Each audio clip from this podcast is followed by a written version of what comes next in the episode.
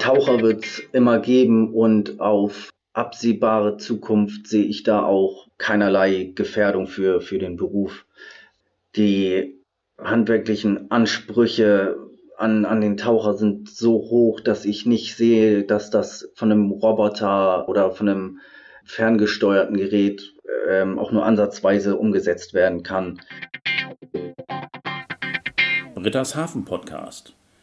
Interviews aus dem Hamburger Hafen von Britta Müller. Hallo und herzlich willkommen zur Nummer 40 in Britta's Hafen Podcast. Ich freue mich so, dass ihr wieder dabei seid. Heute gibt es ein Thema, das sich schon viele Personen gewünscht haben. Am Ende jedes Podcasts frage ich ja mal, hast du einen Tipp für mich?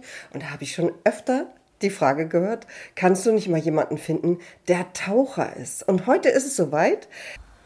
Ich bin so froh, dass es überhaupt geklappt hat. Denn Taucher sind wirklich viel beschäftigte Leute und die haben einen richtig anstrengenden und herausfordernden Beruf. Und das, was Taucher heute im Hamburger Hafen machen und nicht nur im Hamburger Hafen, sondern auch weiter Richtung Nordostseekanal oder an anderen Stellen. Das werden wir heute erfahren und ich freue mich riesig, dass es mit einem Interviewtermin geklappt hat. Hier ist André Hatzakis im Interview von der Taucher Frei GmbH. Hallo André, schön, dass du da bist. Ja, moin Britta, schön, dass ich hier sein darf. Ja, ich freue mich. Endlich können wir was über Taucher und den Beruf hören. Aber bevor wir jetzt in den Beruf einsteigen, frage ich erstmal, André, wie bist du denn überhaupt dazu gekommen, Taucher zu werden? Also bei mir war das ein bisschen über Umwege. Mein Schwager ist schon jahrelang Berufstaucher und der meinte, ob das nicht mal was für mich wäre, da er und Stefan sich schon seit Jahren kannten und äh, Stefan relativ neu zu dem Zeitpunkt seine Firma aufgemacht hatte und auf der Suche nach Jungtauchern war und ja, meinte, ob ich nicht mal da vorstellen möchte. Das habe ich dann gemacht und so bin ich dazu gekommen. Ja, wir müssen ähm, doch mal kurz erklären. Stefan ist Stefan Frei wahrscheinlich? Genau, das ist äh, genau. der Chef, der alte. Der, der Geschäftsführer von Freitaucher GmbH. Genau. Alles klar, haben wir das schon mal geklärt, Stefan Frei, also dein Chef.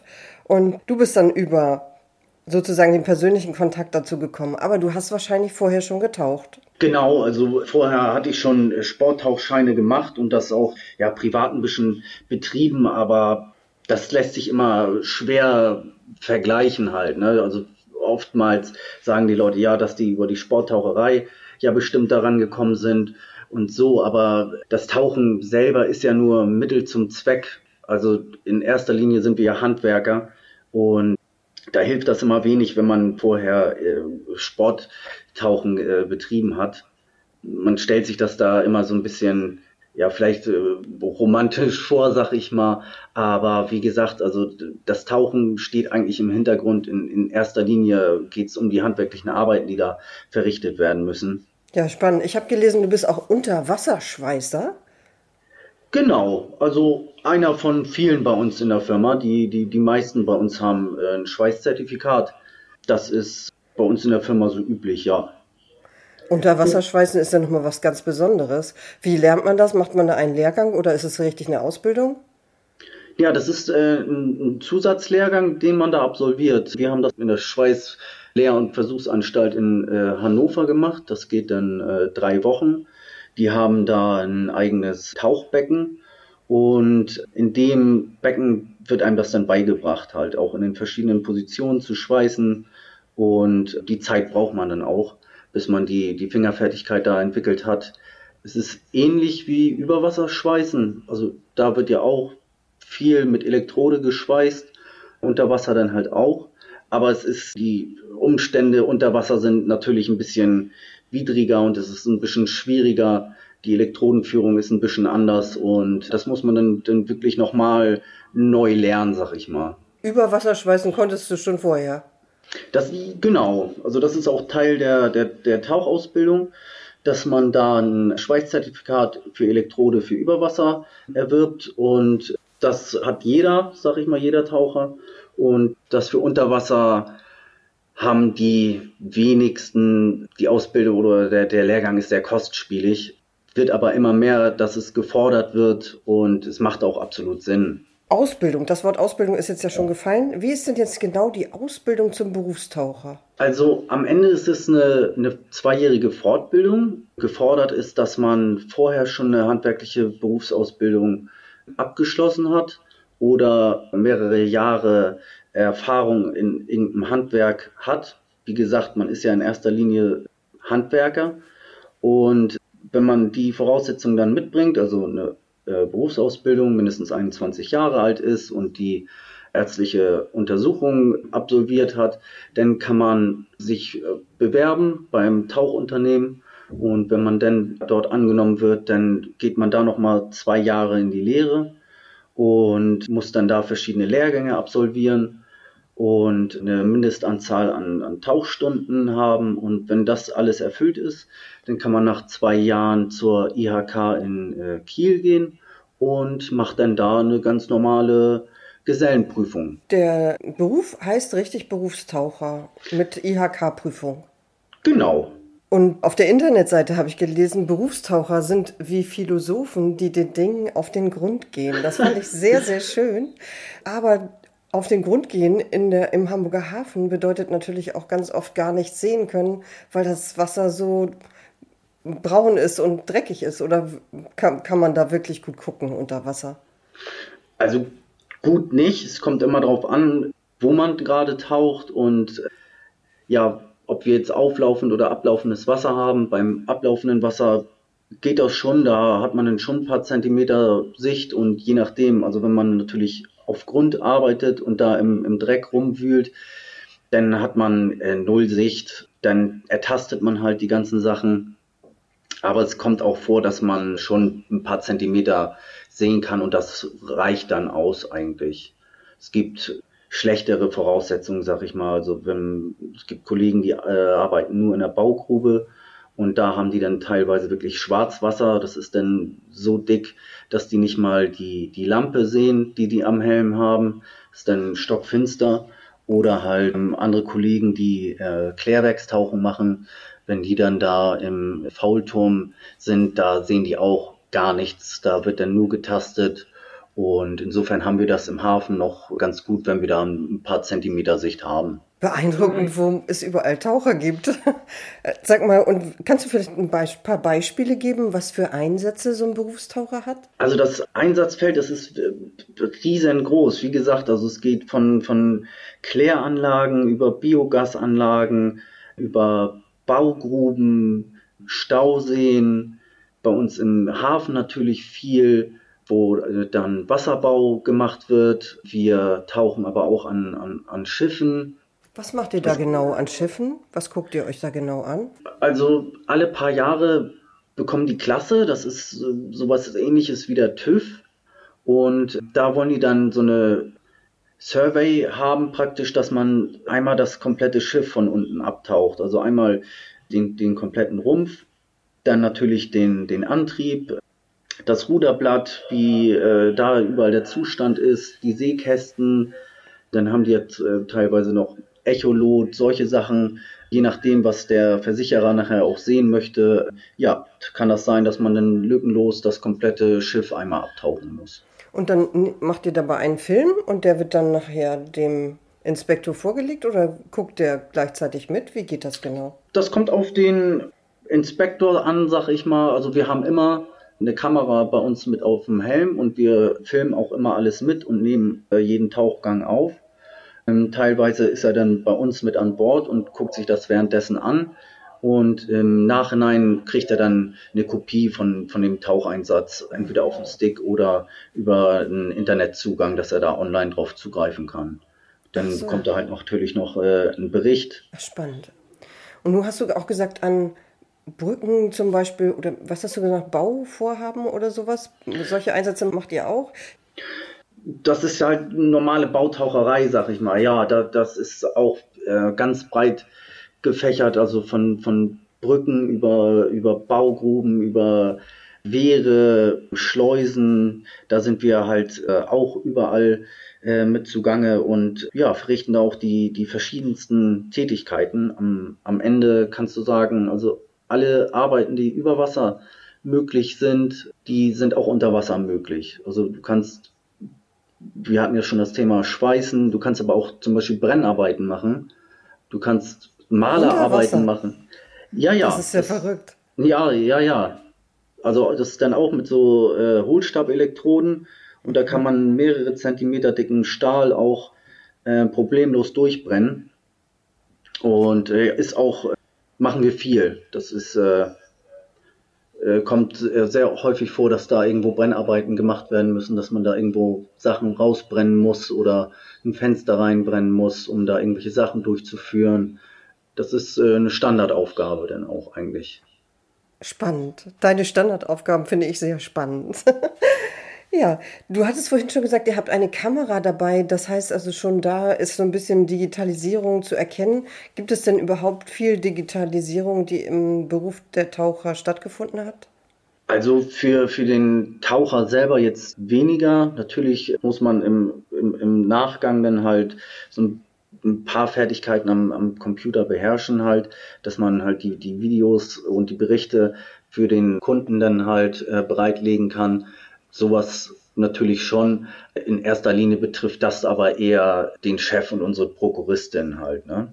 Mhm. Also wir sind ja in, in erster Linie, ich sag mal, Bauarbeiter und da haben wir wenig Berührungspunkte mit, mit Digitalisierung. Noch. Mhm.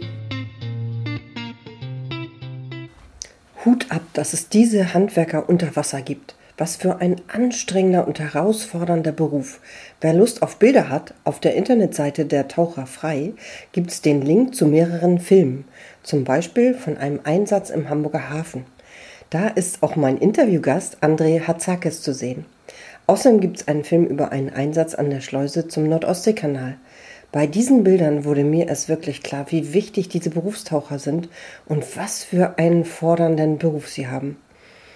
Die gesamte Flotte der Taucher frei mit Taucherboot, Schubboot, mit Landungsboot, Turmdrehkran und vielem mehr ist ebenfalls auf der Seite der Taucher frei genau beschrieben. Die Links natürlich wie immer in den Show Notes. Und äh, gibt es auch eine Frau oder mehrere Frauen, die bei euch Taucherinnen sind? Nee, die, also da gibt's generell sehr wenig. Wir haben jetzt einen, einen Jungtaucher bei uns, ähm, also so nennt sich äh, ein Jungtaucher ist ein, ein Auszubildender praktisch. Ne? Mhm. Ähm, und bei dem im Jahrgang ist eine Dame, habe ich so vorher aber auch noch nicht gehört. Ja.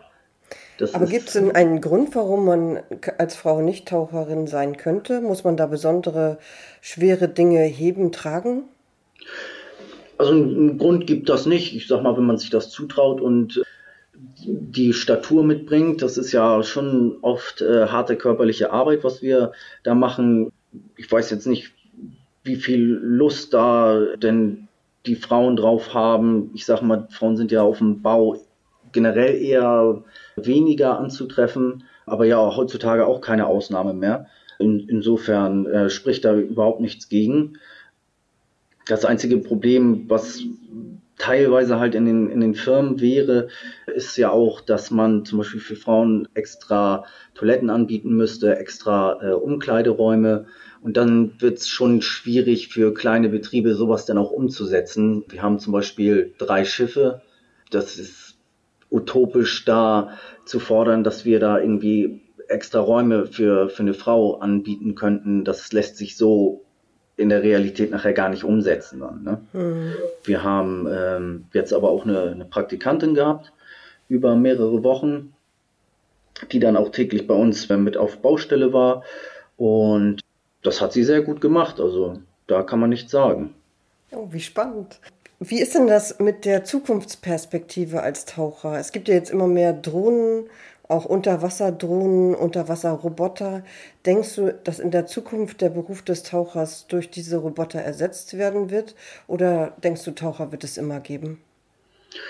Taucher wird es immer geben und auf absehbare Zukunft sehe ich da auch keinerlei Gefährdung für, für den Beruf.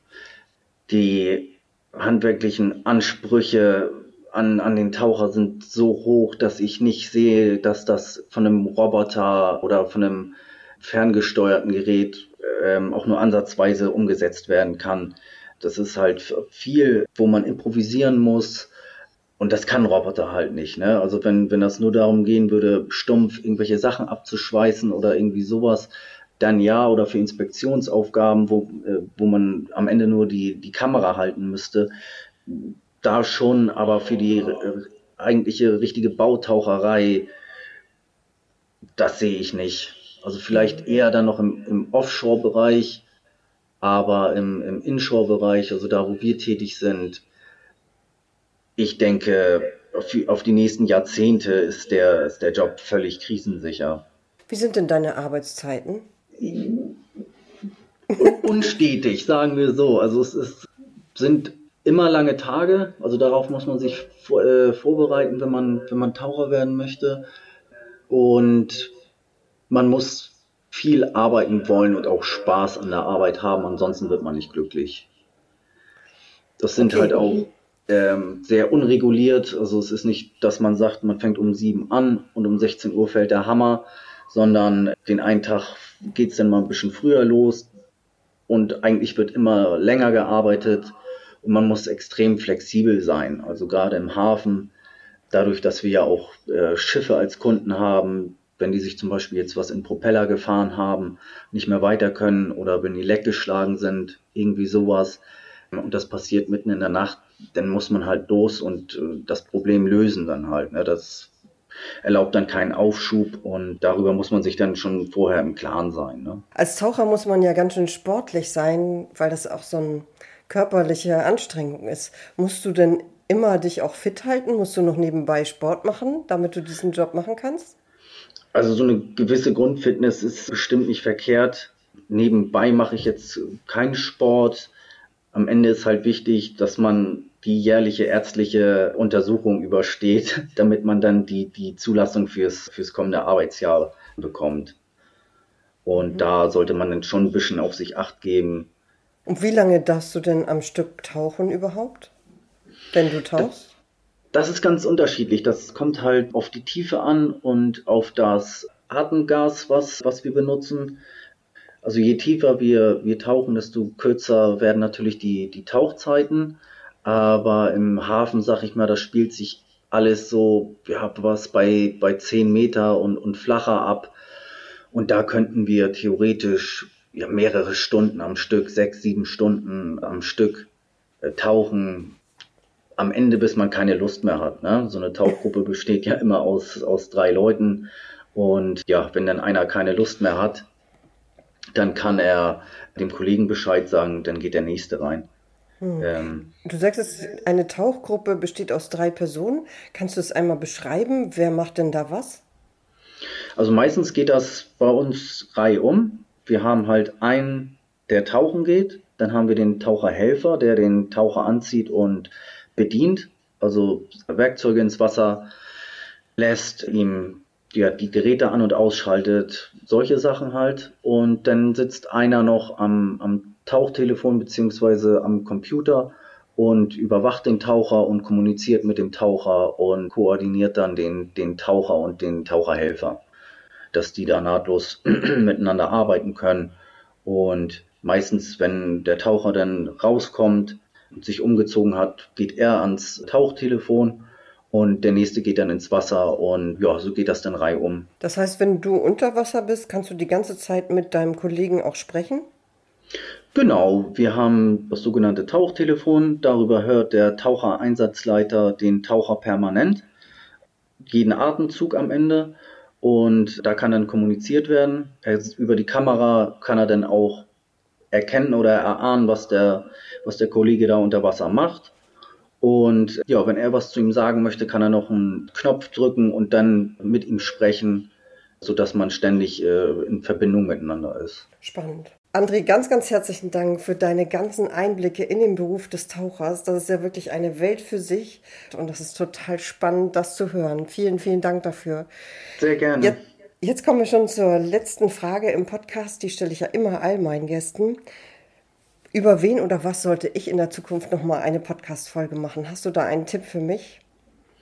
Also was mich interessieren würde, wäre, wenn du da einen Einblick über die Container-Terminals und die ganze Logistik, die dahinter äh, steht, machen könntest, weil ich das einfach wahnsinnig spannend finde, wie sie, wie, wie sie das umsetzen können, die, die schiere Masse an Containern zu handeln im, im, im Hafen, wenn man mal an so einem Containerschiff vorbeifährt und einfach sieht, wie viele Tausende von, von Containern da auf einem so einem Schiff transportiert werden, die ja dann auch alle ihren Zielpunkt finden müssen. Ja, wie das da so umgesetzt wird, das würde ich sehr, sehr spannend finden. André, super Tipp. Das finde ich nämlich auch jedes Mal total spannend und faszinierend, wie das funktioniert, dass diese ganzen Massen an Containern irgendwie den richtigen Empfänger finden. Vielen, vielen Dank für deinen Tipp.